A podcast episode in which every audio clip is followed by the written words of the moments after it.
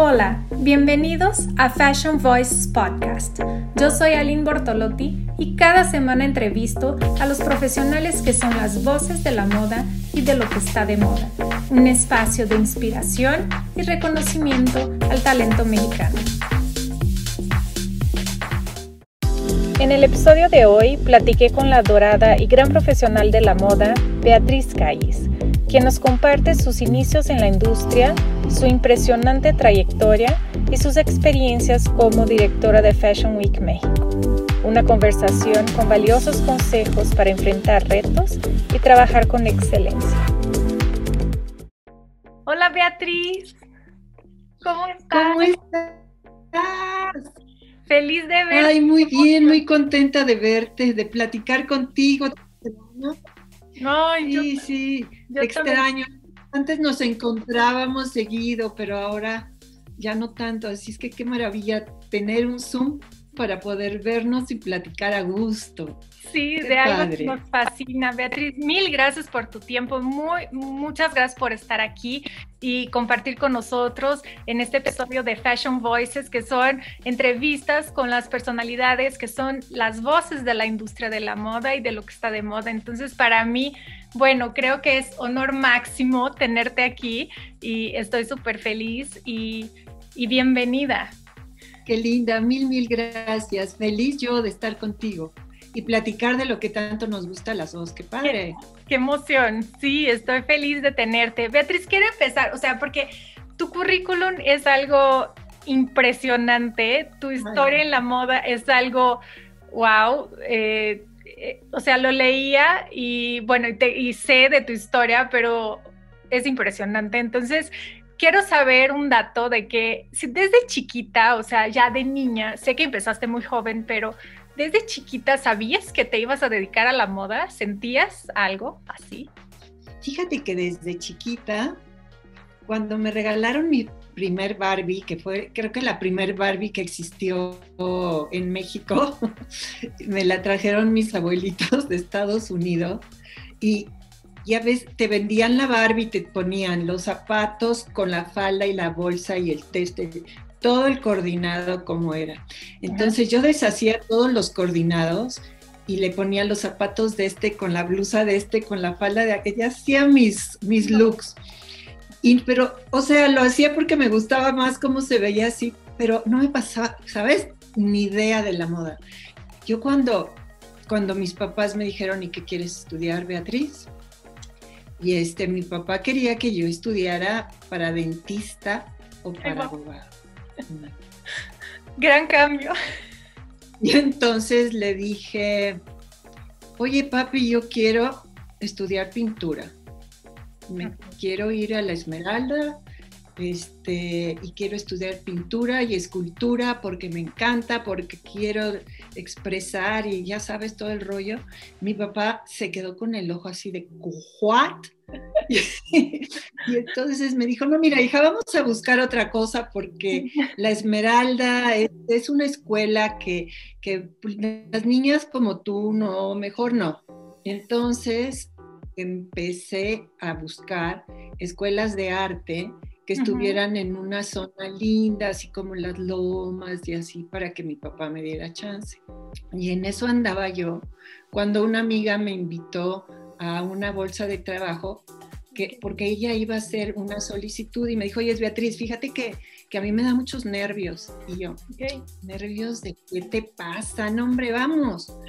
Y ahí voy, la acompaño y cuando llegamos me dice la, la, señorita de ahí, me dice, oye, ¿y tú también vas a llenar la solicitud? Y me dice mi, mi amiga, ¿no? Entonces, ok, sí. Pues para no hacerte el cuento largo, le llené la solicitud y como me valía, porque según yo iba a estudiar arte, entonces me llaman y me dicen que hay un puesto vacante en el Secretariado Internacional de la Lana. Y yo no tenía idea, Lynn, qué era eso. O sea, todavía le hablo a mi papá y le digo, papi, ¿qué es eso? Y me dice, mira, Beatriz, este, ese es, no, no es nada, porque yo decía, es del gobierno, papi, ¿qué es eso? Y entonces me dijo, no, no, no es iniciativa privada, ya sabemos que tú vas a estudiar otra cosa, pero ve y haz la entrevista de trabajo para que sepas de qué se trata una entrevista de trabajo pues, por cultura. Entonces, yo te juro a alguien que no tenía, pero nada de ganas. Yo, pero decirle no a mi papá no era opción, o sea, sí, señor. Y entonces me fui, salí de la casa, me fui a la esquina a pedir un taxi y, este, y yo para mis adentros voy a esperarme 5 o 10 minutos. Si no pasa un taxi, me voy a regresar a la casa y le voy a decir a papá que estuve una hora. voy llegando a la esquina, se para, te juro, se para un taxi, se abre la puerta y se baja la señora que venía adentro y se queda el taxi libre. O sea, ahí empezó mi destino cañón. No, bueno. Cañón, cañón. Oye, ya llegué al, secretariado y, me hicieron la entrevista y me contaron que, buscaba la coordinadora a un asistente que le ayudara a estar en contacto con todos los usuarios de la marca, este, la marca Lana, que les diera información de moda. Y entre más me hablaba la señora Austin, yo te juro, los ojos así de plato de ¿what? ¿Cómo le voy a hacer? Esto es lo mío, o sea, yo no sabía que esto existiera, porque en esa época no había, no había cursos ni nada de moda en México, o sea, lo único que podías estudiar era corte y confección, y por ahí a mí nunca se me dado. Entonces así fue como di con el mundo de la moda, ¿cómo ves? Mi no, destino está súper escrito, totalmente, pero justo estaba pensando así, sabía que era una casualidad, pero ¿Tú crees en casualidades, en señales del universo y en destino, Beatriz? Sí, yo sí creo que, que, ya te tienen como planeado y te van llevando, te van llevando, o sea, fue, ve, te digo, era acompañando a una amiga y después era, ay, no, yo no quiero, papá, qué flojera, pero si mi papá era súper estricto, si no le hubiera dado el avión y no voy pero era tan estricto que dije, no, hombre, le digo que sí voy, pero si no llega el taxi. Como que tú poniendo peros, así, a, ver si sí, a ver si es cierto, a ver si es. ¿Tú crees en las oportunidades, Beatriz, así de que se te van presentando y que te van abriendo otras, o, o qué? ¿Cómo ves? Yo creo que las oportunidades son como el metro, llega, se para, se abre la puerta, si te metes, qué buena onda, si no la perdiste y a la que sigue sí creo en eso mucho. Pues yo también, totalmente. Y, que una, y, y, estaba platicando otro día con otra persona y que una cosa te va llevando a la otra, ¿no? Después de este trabajo, supe que te fuiste a Palacio de Hierro y que ahí hiciste de todo. Cuéntame tantito esa, esa parte de Cuando termina, termina este trabajo, este, que yo amaba, amaba a mi jefa, fue como mi segunda mamá adorada de mi vida eh, mi máximo, mi máximo. Y entonces llegó el momento en que dijeron que pues la lana a nivel mundial ya no se vendía tanto, que, este, que iban a cerrar los secretariados donde menos, menos consumo de lana había, México number one, bye.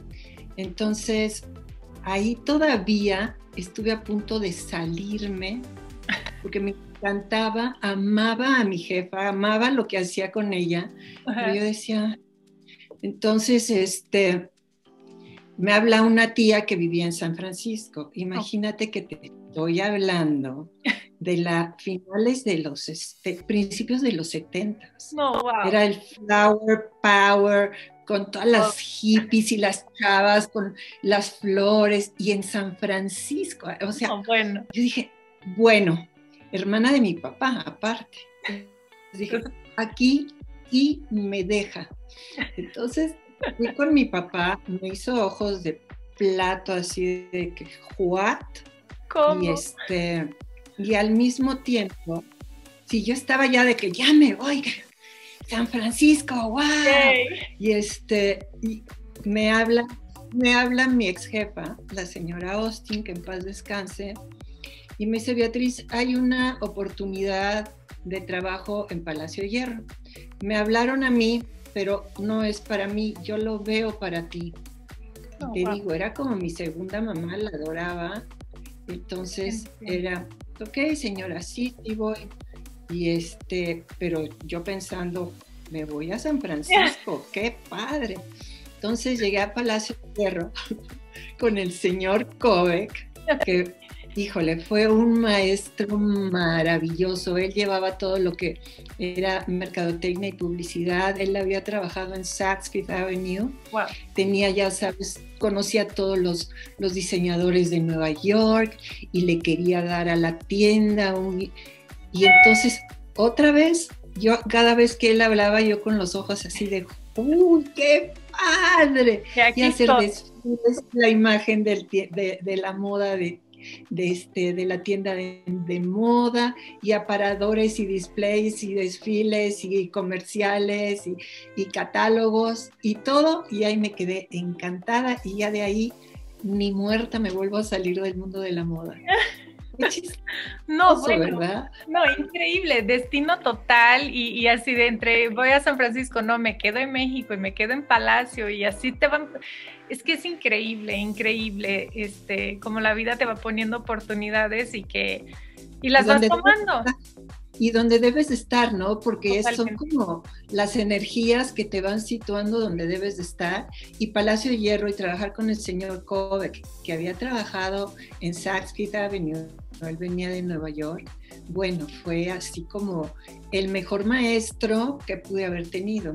era súper, súper, súper, súper estricto pero eso me hizo que fuera mi super maestro, me enseñó de todo y como tenía yo la imagen de moda de la tienda a mi cargo, bueno, qué delicia. Aprendí. Sí, fue mi universidad, te juro, padrísimo, padrísimo, padrísimo. Beatriz, y hablando de esas experiencias, así, ¿cuáles han sido tus mentores en, en la industria? ¿Serían ellos o, y hay más? Georgina Austin, definitivamente este, y, Charles Kovac. Wow. Son, mis dos tatas. Ay, qué increíble. ¿Y cuál, y cuál así de, lo que te han compartido, de los valores que, lo llevas contigo hoy en tu, en, para la excelencia que es tu trabajo? ¿Cuáles valores se quedan contigo? De no conformarte con el ahí se va. Eso lo aprendí, sobre todo el señor Kovac, imagínate, venía de Nueva York, de Saks, era súper enérgico, todo el mundo le tenía miedo. Yo no le tenía miedo porque yo lo veía como, ya sabes, como, como tu tío, como alguien que, que sabe mucho que te está enseñando, pero él llegaba, fíjate que todos los días llegaba el señor Kovac a Palacio Hierro y traía una libretita así abrazadita, y así entraba a Palacio de Hierro. Entonces, esa libretita veía que algo estaba mal, moles, le ah, no apuntaba, ¿no? Yo pensé que apuntaba, ¿cuál? Play, el no sé qué, no, no, no, y vámonos. No, bueno. todo el mundo le tenía terror, pero con personas así, al menos yo, yo pienso y yo lo hice, aprendí muchísimo, muchísimo, muchísimo con personas que no se conforman con el ahí se va, sino que saben que hay algo que puedes hacer mejor y que tú lo puedes hacer. Entonces, tener ese maestro para mí fue una maravilla. Una ¿Y, tú, y tú que eres una inspiración, un ícono de la moda en México y que, bueno, y, eres increíble y todos te admiramos, me incluyo, ya sabes, te lo he dicho mil veces. ¿Tú qué aconsejas a las nuevas generaciones y las que están, las, las, las, todas las generaciones, pero a los que están empezando, Beatriz, ¿qué, qué, les, qué les dices? ¿Qué, ¿Qué podemos hacer mejor? ¿Sabes qué? Yo siempre le digo a todos los que están empezando que se pongan las metas altas. Okay. Que no sean conformistas de que, ay, bueno, pues sí, ¿sabes? Voy a hacer esto, pero no te cuesta esfuerzo, no le metes pasión. Entonces, sin esfuerzo, sin pasión, sin ponerte la meta más alta de lo que tú piensas que lo puedes lograr, sino ponerte una meta. yo sé que llegaría hasta 5, pero me la voy a poner de 15. Ok. Entonces, llega, llega, llega, no, te conformes, siempre quiere más, quiere más, pero lo que es súper importante y que nosotras tenemos esa dicha es hacer lo que nos gusta. Ah, sí. Descubrir lo que te gusta y entonces eso te da el que nunca quieres estar quieta, siempre quieres estar haciendo algo más, algo mejor, algo, algo, algo, algo, vamos a hacer esto, sí, pero ya hicimos esto, pero ahora entonces esto otro. Y es, esto es lo que es lo que te anima a seguir y a, y a ser buena. Yo he visto gente que mi papá me dijo, imagínate que yo hubiera estudiado para dentista. No, Beatriz. Era lo que mi papá decía.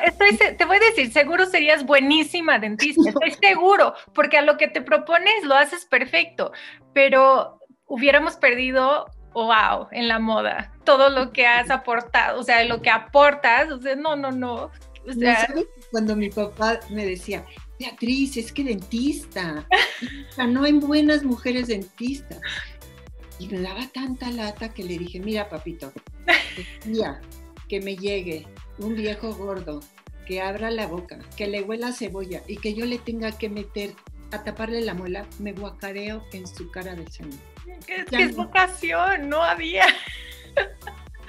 Ay, Beatriz.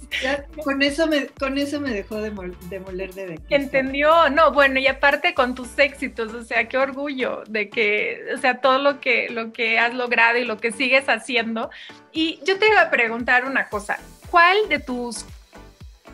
Mira, tienes miles de calidades, ¿no? Muchísimas. ¿Cuál de esas características sientes que te ha llevado a, a triunfar? Ser tan exigente y no ser conformista. Siempre me he exigido hacer lo mejor, lo mejor, lo mejor que puedo. Y nunca me conformo, ¿sabes? Siempre fue como, hice esto, ay, pero podría haber quedado mejor si no hubiera pasado esto otro. Entonces, ¿cómo voy a, cómo voy a hacer para que no me vuelva a pasar esto? Y entonces, que sea mejor y que sea mejor. Y si hoy estuvo bien, mañana tiene que ser mejor. Y siempre, ¿sabes? Siempre he sido como, pensando así, mejor, mejor, mejor. Y como es algo que me apasiona y me encanta, la verdad, pues... Y te motiva y esto está increíble porque hay gente que busca el perfeccionismo y que se paraliza. Pero no, tú haces las cosas, las haces muy bien y siempre quieres más y más y mejor. ¡Wow! Eso está increíble. Me gustó mucho tu, tu, tu consejo, Beatriz. Bueno, y después de Palacio de Hierro, sé que hiciste muchas, muchas cosas. O sea, yo voy a llegar a Fashion Week, que seguro los que nos están escuchando saben que eres la directora de Fashion Week México y todo lo que has hecho en esta plataforma, increíble, pero vamos para allá. Cuéntame después de Palacio, este, tus múltiples actividades. Fíjate, te voy a decir por qué dejé Palacio. Palacio me enseñó muchísimo, pero llegó un momento que ya dejas de aprender. Y entonces el dejar de aprender y el dejar de que mis retos fueran, fueran de nervios, de que, ay, ¿qué voy a hacer si nunca lo había hecho? ¡Qué horror! Y este, entonces iban a abrir el Palacio de Hierro Perisur. Ok. Nada más en esa época existía Palacio de Hierro Centro y Durango. Entonces iban a, a abrir Perisur y me mandaron llamar este, Beatriz, queremos que te quedes con, este otro trabajo, sí, ¿cuánto me vas a pagar? Okay. Lo mismo. Lo mismo. Y ya tenemos una tienda más. Sí. Pues no, no quiero. Y entonces, la verdad, cuando vives con tus papás, que no tienes que pagar una renta, que no tienes que pagar lo que te estás comiendo y demás, te puedes dar ese lujo, ¿no? Entonces le dije, bueno, si me pagas el doble, porque en lugar de dos tiendas van a ser tres, si me pagas el doble, va, me quedo. Pues no, no te vamos a pagar el doble, porque imagínate que todo el mundo va a pagar. Pues muchas gracias. Muchas gracias, fue una gran escuela, amo Palacio, pero ya me voy. Y me salgo y conozco. Y estaba yo así de que, oh my God, ¿qué voy a hacer? Y este, y conozco a Jack Ross. Jack Ross era un coreógrafo maravilloso que era le encantaba el baile, tenía una mente creativa impresionante y hacía unos shows que eran como puesta en escena de Broadway. ¿no? Me, me, acuerdo un desfile que hicimos para, para un cliente que hicimos Evita. Entonces, imagina, a la chava vestida con ropa de Marcel y le pusimos accesorios de rebollo. Entonces era Evita quitándole las joyas a todas las modelos. No, no, nos divertimos muchísimo, muchísimo. Y así empecé al freelance y a tener mis clientes y luego entré a, a este, lo que era una tienda que se llamaba París-Londres, que quisieron cambiarle completamente toda la, la, la, manera de, de, operar. Querían que fuera un store in store, ¿no? Entonces que fuera la tienda, pero llena de pequeñas boutiques. El concepto estaba increíble, pero estaba muy adelantado para su época. y resulta eso, ¿no? De que ya hay las ideas y que a veces no es el timing de, no es el timing, eso sí está clarísimo. Si no estás en the right time, bye. Y, este, y entré a ese proyecto que me encantó, también aprendí mucho. El director de, esa tienda era el señor Carlos Sánchez, que él había sido director en Palacio de Hierro de, compras. entonces el señor Sánchez y mi jefe, el señor Kovac, no se llevaban, eran así, ya sabes, de... Y entonces Yo casi pienso que eran amigos y no. Sí, es diferente, claro que no. Uno decía agua, el otro decía vino, ¿me entiendes? No. Y entonces era, oh my God, voy a trabajar con alguien que no quería a mi ex jefe y yo era como la niña de mi jefe. Entonces dije, oye, pues bueno, voy a la entrevista, a la entrevista, padrísimo, el señor Sánchez fue mi segundo gran, hermoso jefe, padrísimo. Aprendí con él porque él me retaba, ¿no?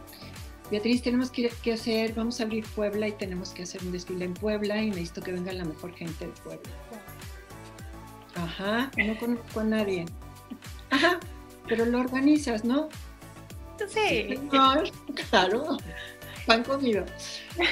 Invéntate, ya sabes, ir y, oye, fulanita, yo sé que tienes un tío en Puebla, me lo puedes presentar y entonces empiezas a... A buscar conexiones, claro. Increíble, increíble, porque, porque aprendes a ponerte retos bien altos y eso, eso es muy, muy padre.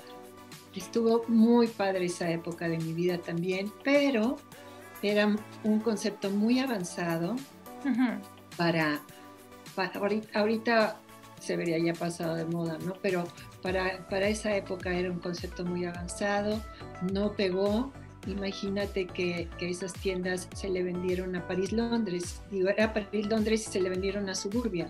Ah, entonces esas tiendas que habían traído al arquitecto de Nueva York a hacer unas cosas divinas y demás, y entonces todo se convirtió en Suburbia.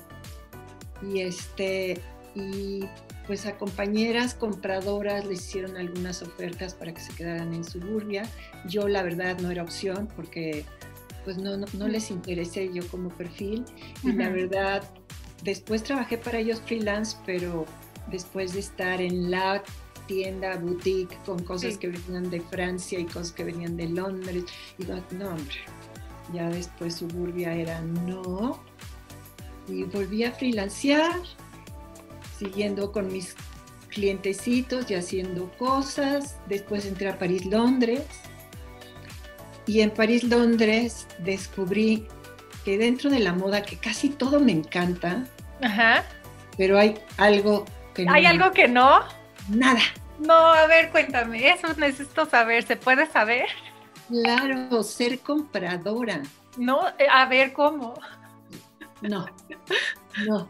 Cuando me dijeron, Beatriz, ¿quieres ser compradora de damas? Nunca he sido compradora de damas, señor. Entonces, este, mi jefe aparte era Gerardo Serrador, que éramos como muy amigos, yo era muy padre. Compradora nunca he sido, pues ándale, vente, nunca es tarde para aprender, que no sé qué. Y este, y nos vamos a viajar a Italia, y, pero también vamos a ir a, a Francia, pero también, bueno, entonces yo los viajes dije, bueno, sí me no, vamos a ver qué no, horrible. Horrible, horrible, horrible. Y que todo, o sea, sabes que llega un momento en que ya no es la blusa bonita de cuello blanco paradito, sino es el modelo 25 y del modelo 25 cuántas tallas, cuánto se vendió, oye Beatriz, compraste el modelo 25 y no se ha movido, entonces hay que rebajarle y meterle, ay no, qué feo. No, no. Esa, esa, no me la sabía, Beatriz, de que había algo que no en la moda. Ya, Compradora, no, gracias, pero no gracias.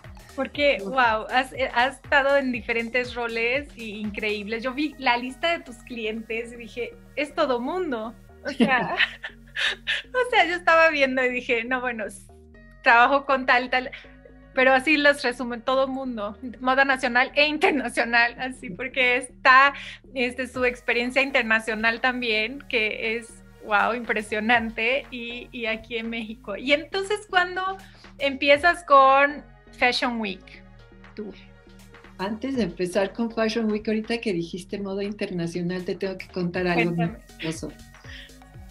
Conocí a, a Monsieur de Givenchy, porque vino con, bueno, primero lo conocí estando en Palacio de Hierro porque era muy amigo del que fue mi jefe. Y después vino y, ya sabes, antes había desfiles a beneficencia, entonces traían así como un super diseñador y vendían los boletos y demás para que, para que este, para la beneficencia y el diseñador pues para promover su, su ropa.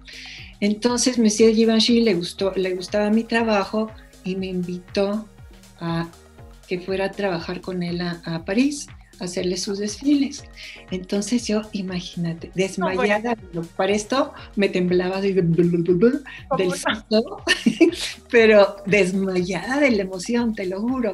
Y este, y me acuerdo, me, me llevó dos veces, me llevó para un desfile de alta costura, que las modelos, no sabes, eran unos malditas pero bueno, no importa.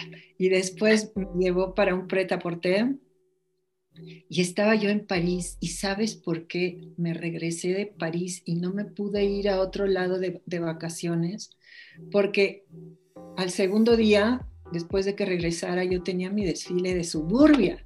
Ay, entonces, después de estar en París con esas bellezas de Monsieur de Givenchy, oh, que perfeccionista, me acuerdo que entraban las modelos cuando estábamos este, en prueba de ropa, entraban maquilladas, peinadas, o sea, como si fueran a salir de pasarela, porque a pasarela, porque Monsieur Givenchy era súper, súper perfeccionista. Entonces llegaban y me acuerdo perfecto, Ali, cuando estábamos ahí en su taller, de repente llega una negrita que le encantaban las negritas, ya sabes, el sombrero de carrete así, toda divina, y la bolsa, y yo, entonces, Givenchy se le queda viendo y luego se acerca más como para focar bien. Traía siempre una bata blanca y en la batita blanca guardaba unas tijeritas Disney. Entonces saca sus tijeritas, se acerca a la modelo, le descose todo el hombro, arranca la tela. Wow, ahí tengo piel chinita, ¿qué es eso? No, no, no, y yo tenía la boca abierta así de que, oh my God. y, estaba, ah, porque para la prueba de ropa estaba la primera, la primera costurera y la, que, y la que lo había hecho, ¿no? Entonces estaban las dos con sus batas blancas porque todo era como si fuera un hospital. Y entonces yo nada más vi la cara de las chavas que se pusieron blancas como la bata y que estaba mal fusionada la, la hombrera y que cómo se habían atrevido a mandar así el, el saco. Te juro, Aline, no, se notaba. Te juro, pero lo que son los ojos de...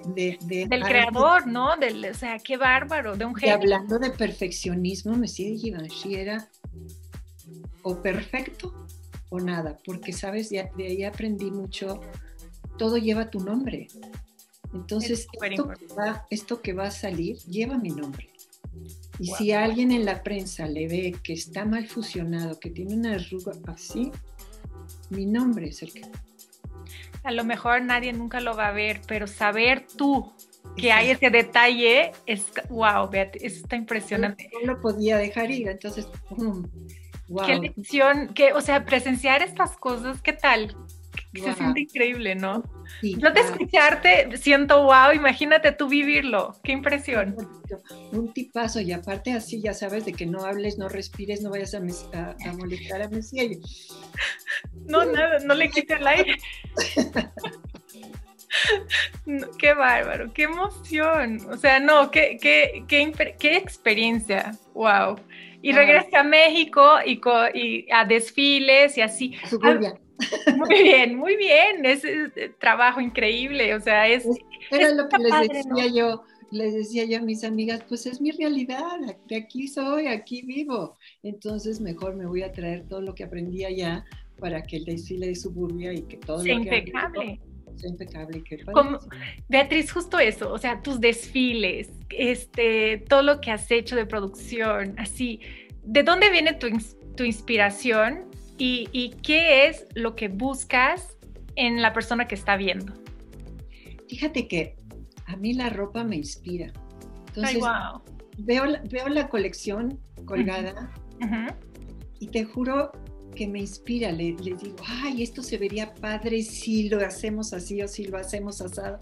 Por supuesto que me encanta el arte, me encanta el cine, me encanta el teatro, ¿no? Entonces traes como muchas cosas en la cabeza, que dices, ay, qué padre estuvo esto, pero también aquello, y entonces quieres llevar a, a la escena las cosas más padres que viste, ¿no? Y, y también es una responsabilidad muy grande, porque un diseñador te deje a su bebé, que es su colección, para que tú la trates y tú la, la, la, expongas, es una responsabilidad enorme. Entonces, muy padre, la verdad. ¿Qué, sientes, ¿Qué sientes cuando termina el desfile? O sea, sí, ya que viste que funcionó, que fue increíble, que la gente está feliz, el diseñador, las modelos, todo fue perfecto. Al final, ¿qué sientes tú?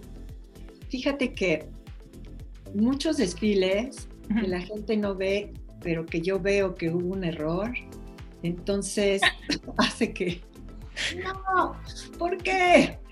No, porque sí, soy perfeccionista y pues así soy, ni modo, ¿qué le vamos a hacer? Entonces, chihuahua, aprendo y no me volvió a pasar. Pero un desfile cuando, cuando sí lo ves así como redondito, que de principio a fin, que las modelos, el maquillaje, el peinado, la música, la coreografía, la iluminación, que todo cuadró y todo quedó como tú te lo imaginaste que se iba a ver, se siente, ¿sabes? Como si me pusieran una bombita en el corazón que me lo inflan y me lo inflan. Ay, wow. ¿Sabes? Y dices, ¡ay, qué bonito! Muy padre, muy padre qué emoción. Y con eso te pregunto, ¿cuál ha sido, o sea, vamos a llegar a Fashion Week, no hemos llegado, este, ¿cuál ha sido el momento, y puede ser de Fashion Week también, el momento así de tu carrera? Seguro tienes miles, pero no sé si quieres platicar el primer momento eh, o un momento en tu carrera que dijiste, wow, lo hice, no lo puedo creer. Volviendo a Palacio de Hierro, el trabajar con el señor Kovac, que era mega exigente, okay. fue para mí la suerte de, mi vida, porque trabajar con alguien perfeccionista, exigente, te hace que tú estés, pero súper en línea. Entonces me acuerdo que un día estaba, era muy temprano, todavía no me iba a trabajar, me habla el señor Kovac y me dice, Beatriz, se me olvidó decirte, pero Hoy en la tarde tenemos desfile de, Liz Claiborne. Ya llamé a la prensa. ¿What? No había modelos, no había absolutamente nada. No, no, bueno. La tarde. Sí, señor. Vámonos. Ese ha sido que recuerdo todavía hasta el día de hoy. y te digo, otro antes de eso que me pasó con Jack Ross eh, estábamos haciendo un desfile en un hotel y a la hora, mi bronca siempre han sido los vestidores, porque nunca me dan el vestidor tan grande, tan iluminado, tan maravilloso que yo quiero tener, ¿no? Siempre los vestidores, algo, algo les tengo que encontrar, pero he tenido pocos vestidores que hasta foto les saco de la emoción de ¡ay! Pero ahí en ese desfile en especial nos pusieron de vestidor Ok. Estaba el elevador. ¿Cómo, Beatriz? El elevador de carga. Y entonces me dijo Jack, no te preocupes, Calles, este elevador nadie lo va a mover. ¿Seguro, Jack? Seguro nadie lo va a mover, o sea, es el de carga, ya les dijimos que no. Estamos en el hotel. Ok. Faltando como media hora para el desfile, el elevador de carga, claro que lo movió bruto. Se me cayó toda la ropa, se fue parte de la ropa al hoyo, ya sabes, lo que hay, que hay una grasa así como de coche, así como de chicle negra asquerosa. No, bueno. Mi vestidor estaba la mitad allá abajo con esa grasa. No, Beatriz, ¿qué hiciste? lloré. me sentí, me senté y me puse a llorar. No, pues cómo, o sea, me puse a llorar. El desfile era, se vendían unos zapatos. Ah, ok. La ropa era el complemento, pero ni modo de sacar a las modelos con zapatos y sin ropa. No, ver. ¿Cuál fue la solución? Una modelo vivía cerca, como a tres cuadras. Ay, wow. Entonces me dijo, ya no llores, Beatriz, vente a mi casa y saca lo que puedas. Wow, qué divina, qué divina. Ángeles, hay ángeles en la vida, ¿no? Hay ángeles. Entonces me fui corriendo a su casa, hicimos lo que mejor se pudo, pero terminó el desfile. fue horrible, fue horrible. Esa, fue, esa ha sido mi peor pesadilla. Fíjate que estuvo padre, porque justo yo quería ver de un momento así de que, wow, y, y otro que era un reto. Ya me lo dijiste, me encantó y lo solucionaste. Fue mi peor pesadilla, no sabes, no sabes, porque aparte esa grasa es un chicle, o sea, no, no, no, sale. Ya hacía No, Beatriz, qué horror, qué horror. Wow, qué, qué, qué cosa. Ahora sí, no, no tenía ni idea de eso. Qué emoción. Descubrir más cosas de ti. Beatriz. Y entonces, a ver, entonces, y sigues haciendo mil cosas que yo sé, pero también diriges Mercedes-Benz Fashion Week México, ¿verdad? Cuéntame eso, cómo empezó y, cómo ha sido la evolución y ahorita que las últimas ediciones digital, ¿qué tal? Ah, sí, esa evolución ha sido padre. Mira, cuando empezó, bueno, primero empezó Mercedes Fashion.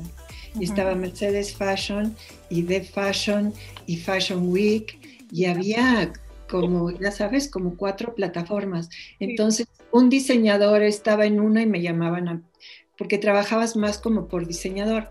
Lo que era eh, Mercedes Fashion, estaba Manuel Vera a cargo de eso.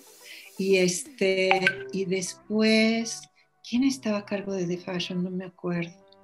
Pero total, yo trabajaba para todos porque los diseñadores estaban en uno y me llamaban que fuera para allá, estaba en el otro y me llamaban que fuera para el otro, estaba en el otro. Entonces, después tronó lo que fue Fashion Week por, porque lo que la gente ve de afuera creen que hay un dineral y que, no, hombre, es dificilísimo. Y bueno, total, tronó Fashion Week y se quedaron estas tres plataformas. Eh, después tronó, tronó, tronó otra, espérate, porque había otra donde estaban los Malapacha, que luego al rato me acuerdo. Entonces, total, estaba Manuel Vera haciendo Mercedes, y estaba, estaba de Fashion, y Manuel Vera decidió independizarse y hacer IDM. Se quedaba el puesto de, dirección de Mercedes Fashion libre.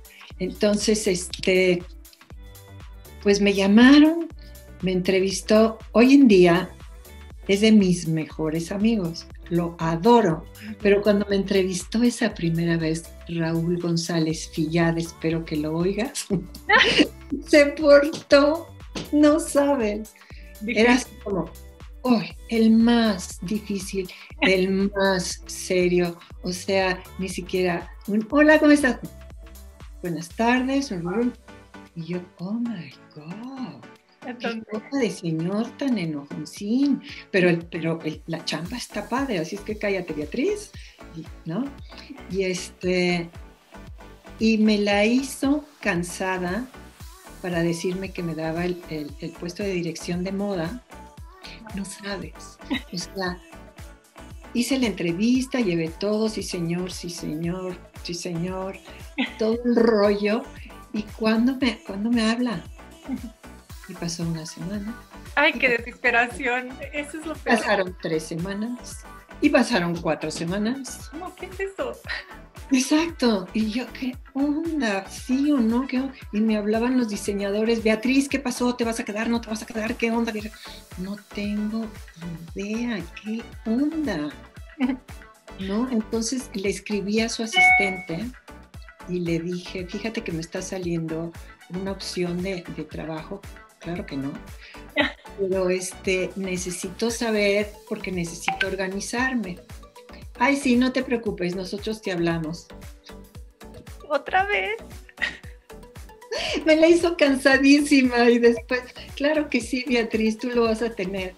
Y entonces, hoy en día, la verdad, es de mis mejores amigos, lo adoro, pero sí se portó así de que, ¡ay, qué malo!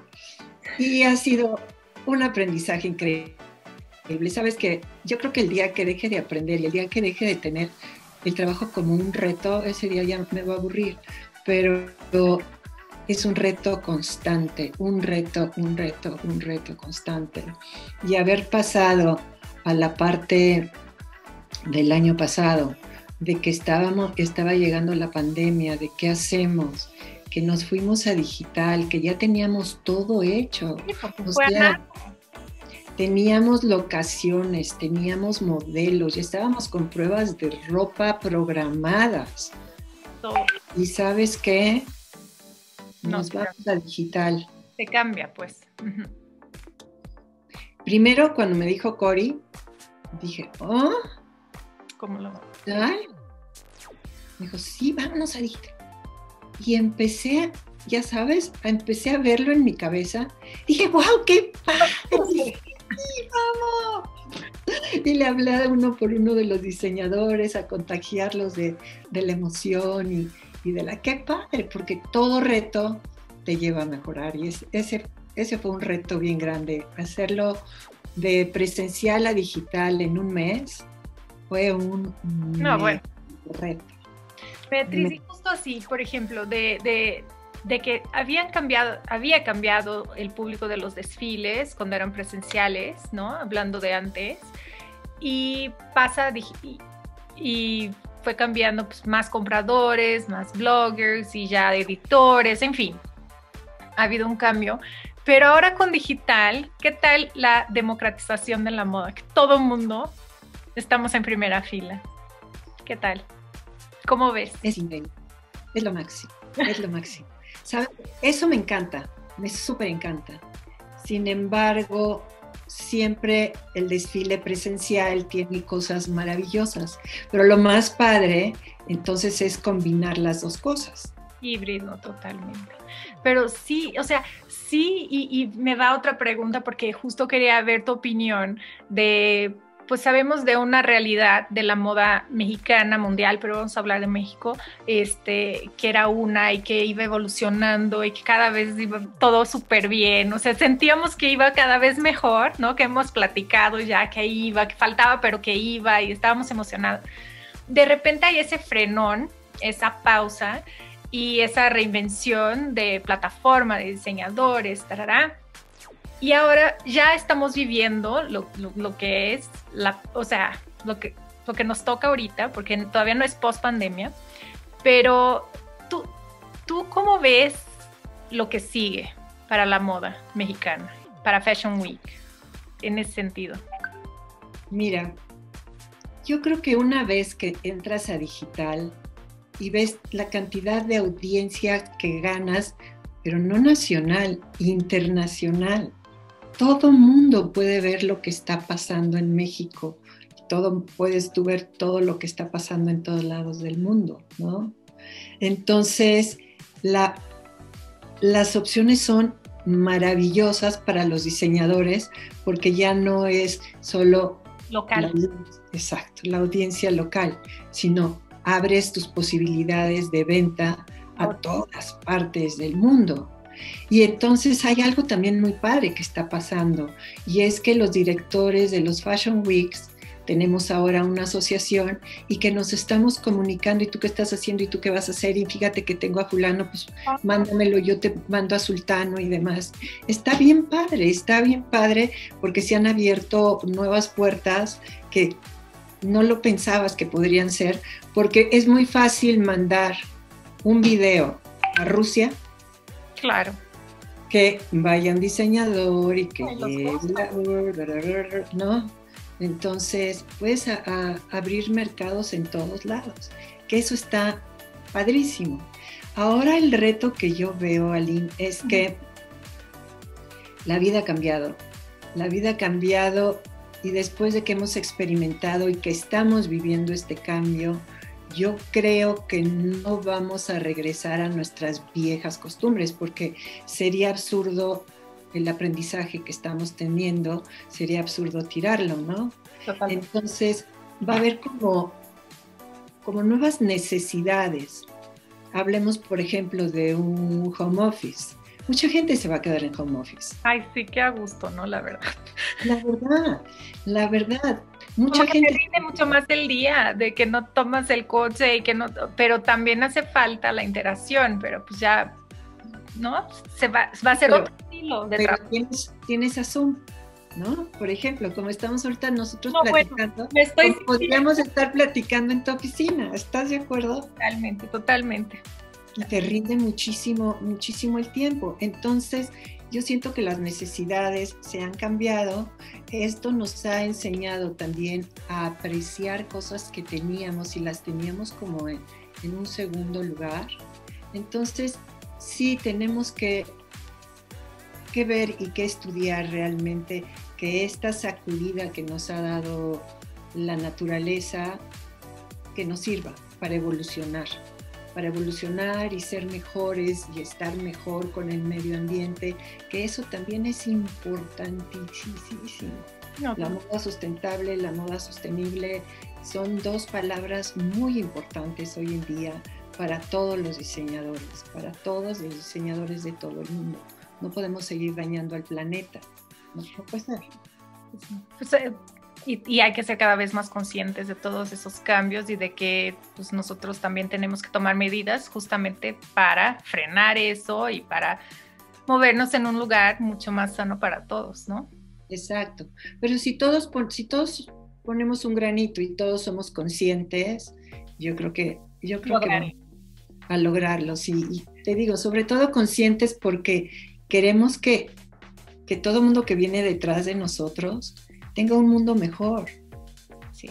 Tú eres muy jovencita, pero ah, yo cuando, cuando, era, cuando era chavita, de veras, no sabes, México era tan diferente, tan, tan diferente, que dices, ay, sí, sería maravilloso que otra vez regresara esas cosas bonitas que te da la naturaleza, esas cosas bonitas que tienes que apreciar y que ya no las aprecian los chavitos.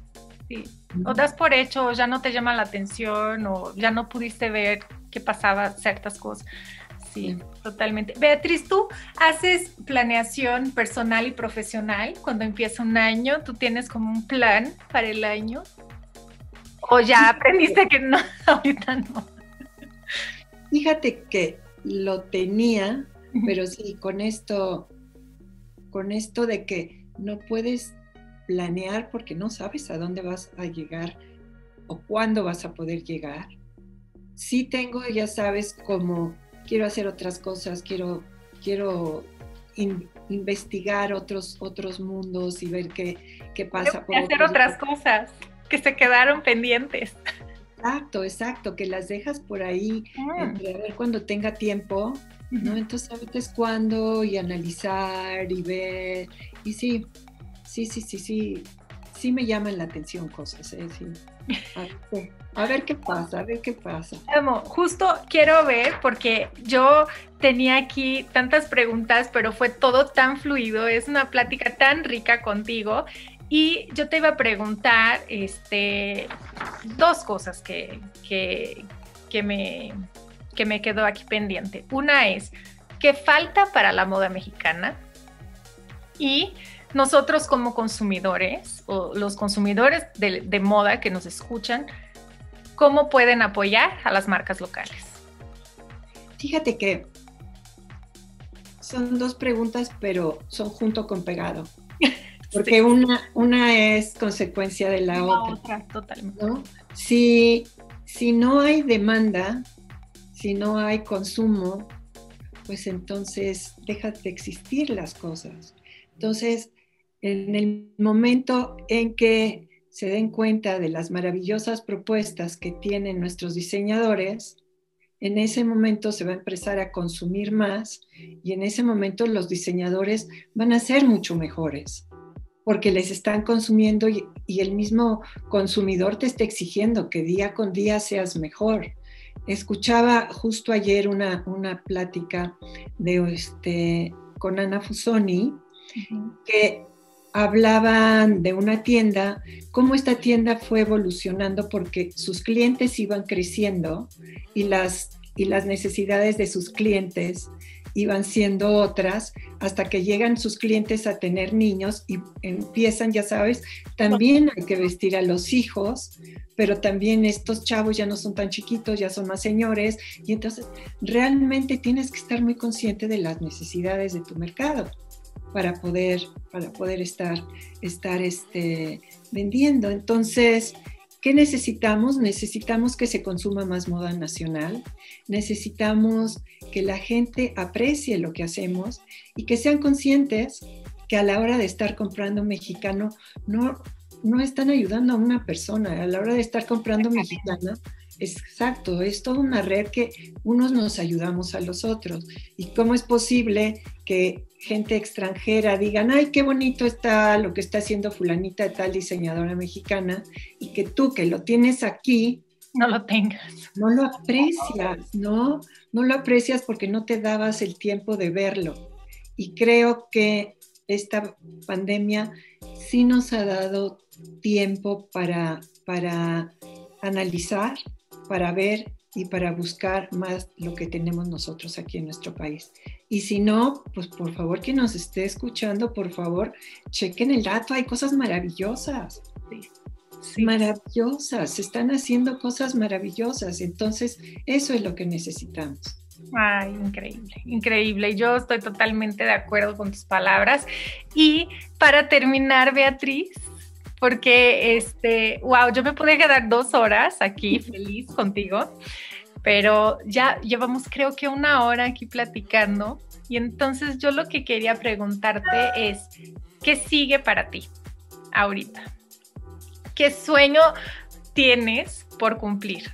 Puede ser profesional, personal, el que tú quieras, pero ¿qué sueño tienes por cumplir y qué sigue para ti? Pues mira, tengo muchas ganas de, hacer cosas nuevas.